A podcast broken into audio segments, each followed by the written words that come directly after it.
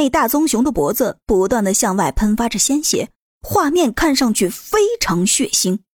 萧然刚跳下来，没一会儿的功夫，那棕熊就重重的摔倒在了地上，没有了呼吸。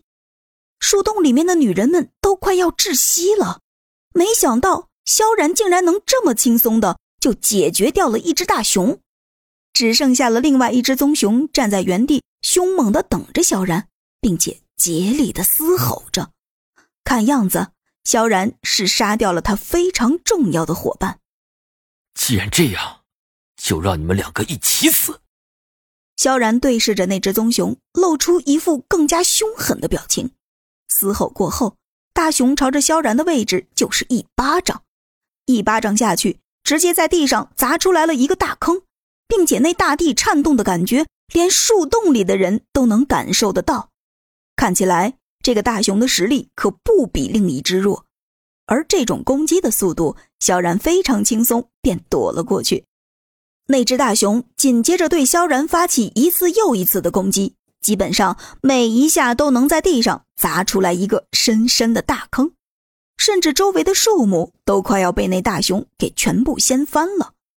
萧然故意把大熊引开，跑到了距离树洞很远的位置。这次。你可以好好施展施展自己的身手了。”萧然淡淡的说道。那大熊好像听懂了一般，嘶吼过后，冲上去就用大熊掌拍他。